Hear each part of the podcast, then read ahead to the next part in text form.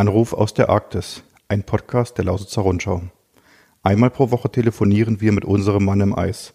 Dieser Mann heißt Thomas Wunderlich, wohnt normalerweise in Burg im Spreewald und ist Kapitän auf dem deutschen Forschungseisbrecher Polarstern. Die Polarstern befindet sich gerade auf der größten Arktis-Expedition aller Zeiten. Ein Jahr lang erforschen Wissenschaftler am Nordpol den Klimawandel. Ich, Daniel Steiger, Reporter bei der Lausitzer Rundschau, rede mit Thomas Wunderlich zum Beispiel über seine Aufgaben an Bord, erste Forschungsergebnisse oder das Leben und Arbeiten im ewigen Eis.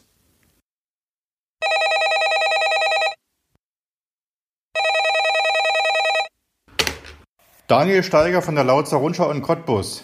Ja, hallo, und hier ist Thomas Wunderlich von der Polarstern aus der Arktis. Ich grüße. Hallo Thomas, ähm, ich muss gleich fragen, wie geht es euch da oben, weil ähm, zuletzt hat Schlagzeilen gemacht die Tage, eure Eisscholle ist auseinandergebrochen. Ist das so dramatisch, wie es klingt? Ähm, ja, ähm, das ist ja eigentlich so der natürliche Lauf äh, einer jeden Eisscholle, wie sie, wie sie hier im Norden oder auch im Süden ist. Aber es war natürlich schon eine etwas, äh, es war erstens zu erwarten, weil man schon bei uns, als wir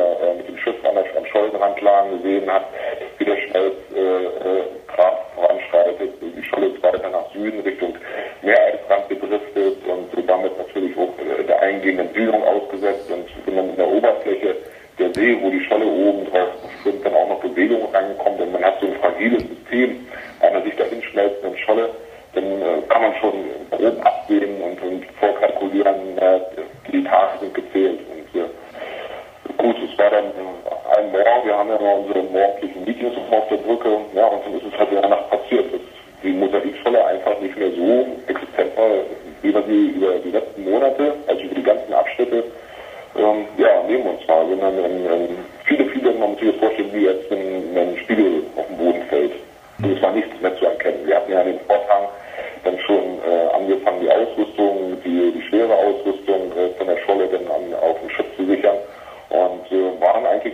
Arbeiten genau am Abend, bevor es passiert ist, wo die Scholle auseinandergebrochen ist, auch fertig. Und ähm, so dass man jetzt nicht die einzelnen Bruchstücke anfangen müssen, um Ausrüstung und Installation zu bergen. Das hat, komischerweise hat das ganz, ganz gut gepasst. Und, äh, ja, und Scholle, die jetzt für uns auf diesem Abschnitt 4 ja, halt auch immer die Heimat gewesen ist, ja, war, muss man sagen. Also es ist äh, schon ein komisches Gefühl gewesen. Also bei vielen Wissenschaftlern ja etwas Melancholie und ja, der Arbeitsbereich der letzten Monate, vor allem wahrscheinlich die berühmteste Scholle der Welt gewesen, war dann auf einmal nicht mehr da. Ein Gefühl, als ob jemand Bekanntes Gutes geht. Ne? Hm. Fast wehmütiger, fast Abschiedsschmerz kann man sagen.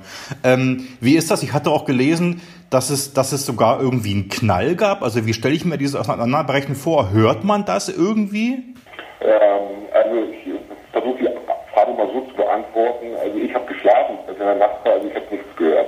Okay. Ähm, und äh, ich wurde auch darüber informiert und äh, ja, äh, zu der gewissen Zeit Hand im Bett. Also das, das Auseinanderbrechen der Scholle ähm, äh, war, war ein bisschen früher, als ihr es gedacht habt, aber es war quasi geplant. Was heißt das jetzt für eure Arbeit? Also wie geht's jetzt in den nächsten Tagen und Wochen weiter?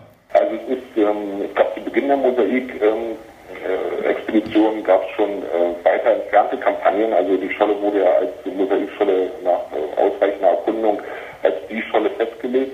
Und es gab äh, entferntere Kampagnen, wo im Umfeld der Scholle so bis 20 Meilen Entfernung weitere wissenschaftliche Installationen ins Eis gebracht worden sind. Und wir sind natürlich genauso mit der Scholle mitgedriftet. Und ähm, ja, ähm, da haben wir jetzt bereits begonnen und werden jetzt die nächsten, nächsten Tage damit die Zeit verbringen, diese zu lokalisieren, also die Messinstrumente und wieder einzusammeln. Und ähm, das ist dann jetzt ein bisschen aktiver Fahrdienst. Ähm, ja, also wir werden jetzt sozusagen wieder bereuen und äh, die Daten wieder sichern und äh, das mag zwar jetzt wie eine Schnitzeljagd klingen, aber jegliches, was installiert worden ist im Eis, äh, hat natürlich auch einen GPS-Tracker, sodass wir die Position immer zumindest stündlich bekommen und äh, dass die Anfahrten äh, und das Suchen dann stark erleichtert. Hm. Und sucht ihr euch dann eine neue Scholle? Weil ich sage mal, ihr habt ja noch ein paar Wochen im Eis. Ja, ähm, das wird jetzt äh, in der nächsten Zeit so laufen. Wir laufen jetzt nicht nur parallel, dass die, die Scholle kaputt gegangen ist und wir wieder einsammeln, sondern wir werden auch jetzt massiv in die Vorbereitung, gehen zur nächsten Versorgung.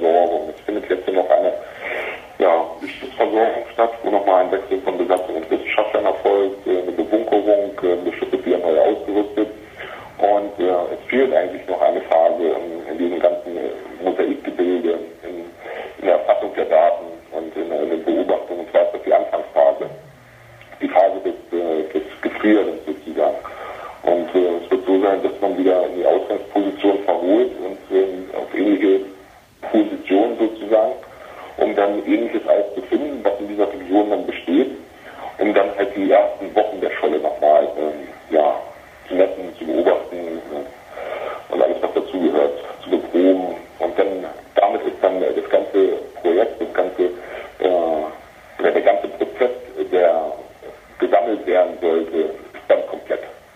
Du hast es gerade schon erwähnt, ähm, eure, letzte, eure, letzte, eure letzte Versorgungsfahrt oder wie soll man sagen, äh, steht quasi an. Ähm, so viel wie ich weiß, ähm, machen das immer russische Eisbrecher. Vielleicht kannst du noch mal kurz, kurz erklären, was passiert da? Also äh, wird ja quasi, es gibt einen äh, Besatzungs- und, und einen Wissenschaftleraustausch und es gibt aber auch noch mal quasi Nachschub für äh, die letzten, wie viel sind es noch? Ungefähr acht Wochen, kann man sagen.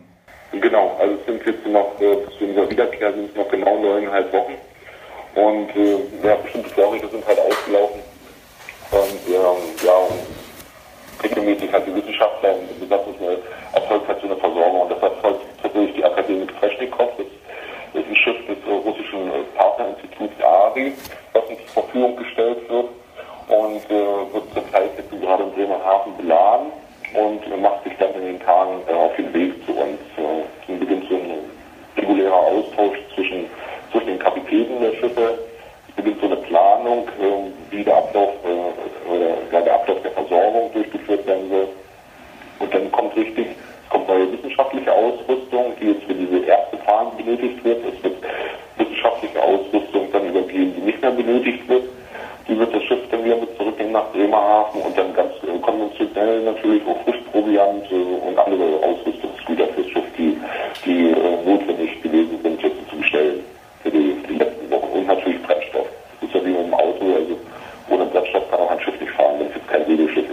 Und wie, wie ist generell, du hast gesagt, das sind noch neuneinhalb Wochen, kann man quasi sagen, ähm, die, die, die Expedition ist quasi auf der Zielgeraden. Wie ist das bei dir? Du bist ja wahrscheinlich entweder der Einzige oder einer von wenigen, die jetzt noch draufbleiben. Schon, schon eine gewisse Müdigkeit zu spüren äh, und ein bisschen Heimweh oder sagst du noch, oh nö, bin noch frisch ähm, und hab noch Lust auf ein bisschen Fahren im ewigen Eis? Ja, also grundlegend Teil der Frage zu beantworten, ja, ich bin noch frisch. Natürlich denkt man auch an zu Hause, aber es ist jetzt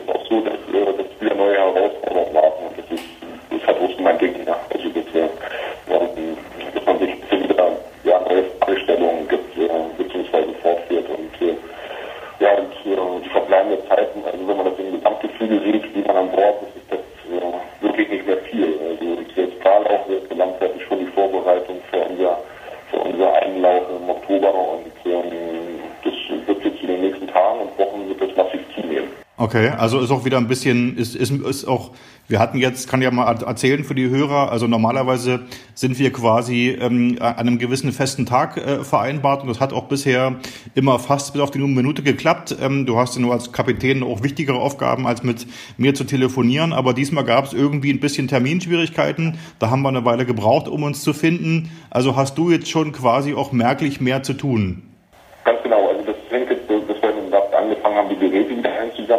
Heißt, ähm, so Familien wie das Eis ist, Geräte jetzt nur noch mit dem Schiff angefahren werden. Ja. Das sind dann bloß noch kleine Bruchschollen und äh, die werden dann halt Schiff angefahren, weil es doch ein besonderes Manövrieren ist und es kann sich halt manchmal auch äh, weit in den Nachmittag oder bis zum Abend ziehen. Ja. Das Okay, na uns wird es in den nächsten Wochen schon gelingen. Du warst jetzt gerade ein bisschen abgehackt zu verstehen. Wir hatten die Technik, mit der wir hier telefonieren, ja in der letzten Folge mal ein bisschen erklärt. Ich hoffe aber jetzt als Abschluss, ähm, dass äh, trotz aller vielen Arbeit, die äh, auf dich gerade einstürmt, dass Zeit für ein ordentliches Mittagessen heute war. Was gab's denn? Also traditionell ist der Freitag eigentlich Fischtag, also dass es immer Fisch gibt, aber da ich nur Fisch nicht esse, gab es äh, Rührkartoffeln, dann lasst allerlei und eine schöne Bratwurst. oh, du isst keinen Fisch als Seemann. Aha. Ja, das passiert im manchmal. Soll es selbst unter Anglern geben. Schön, Thomas. Dann danke ich dir heute ähm, wieder für das Telefonat. Ähm, wir hören uns äh, nächste Woche wieder und Ahoi in die Arktis. Alles klar, Ahoi, alles Gute. Ne? Tschüss. Wer mehr über Thomas Wunderlich und die Polarstern-Expedition wissen will, klickt auf www.lr-online.de slash Polarstern. Wenn ihr eine Frage an den Kapitän habt, schreibt diese an socialmedia.lr-online.de. Ich stelle sie gern in einer der nächsten Podcast-Folgen. Vielen Dank fürs Zuhören und bis kommende Woche beim nächsten Anruf aus der Arktis.